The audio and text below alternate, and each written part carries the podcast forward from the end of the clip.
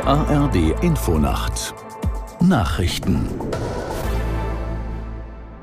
um 5 Uhr mit Olaf Knapp. Angesichts der Haushaltskrise warnen Verbände vor Einschnitten bei Sozialleistungen. Die Präsidentin des Sozialverbands VDK Bentele wandte sich insbesondere dagegen, die beschlossene Bürgergelderhöhung um 12 Prozent zurückzunehmen, wie es FDP und Union fordern.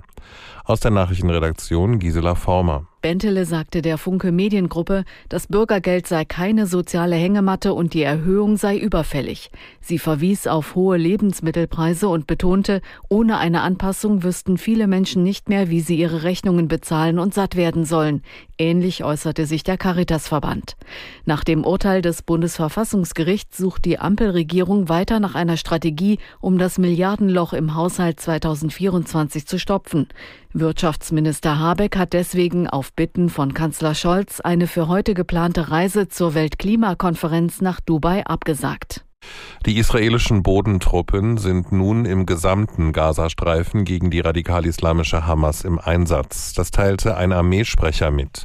Das Militär hatte zuvor Palästinenser im Süden des Küstenstreifens aufgefordert, bestimmte Regionen wie etwa die Stadt Khan Yunis zu verlassen und sich in bekannte Schutzeinrichtungen zu begeben.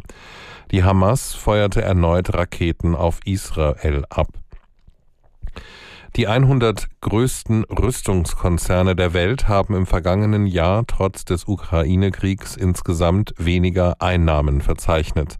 Nach Angaben des Stockholmer Friedensforschungsinstituts CIPRI verkauften sie Waffen im Wert von rund 543 Milliarden Euro und damit 3,5 Prozent weniger als im Vorjahr. Gründe sind laut CIPRI unter anderem Probleme mit Lieferketten.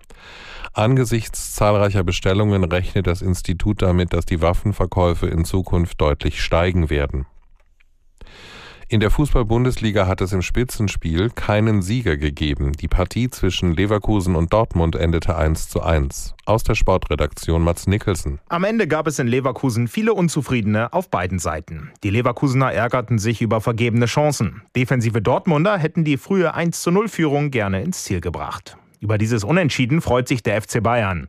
Mit einem Sieg im Nachholspiel gegen Union Berlin können die Münchner an Tabellenführer Leverkusen vorbeiziehen. Freiburg und Augsburg entfernen sich mit wichtigen Siegen von der Abstiegszone. Augsburg schlug Frankfurt 2 zu 1. Freiburg siegte 1 zu 0 in Mainz. Die Mainzer rutschen auf den vorletzten Platz ab. Das waren die Nachrichten. Das Wetter in Deutschland. Am Tage länger trocken, gebietsweise Schnee, auch Regen möglich, minus 5 bis plus 4 Grad. Morgen im Westen Regen, im Osten und Norden Schnee, minus 1 bis plus 7 Grad.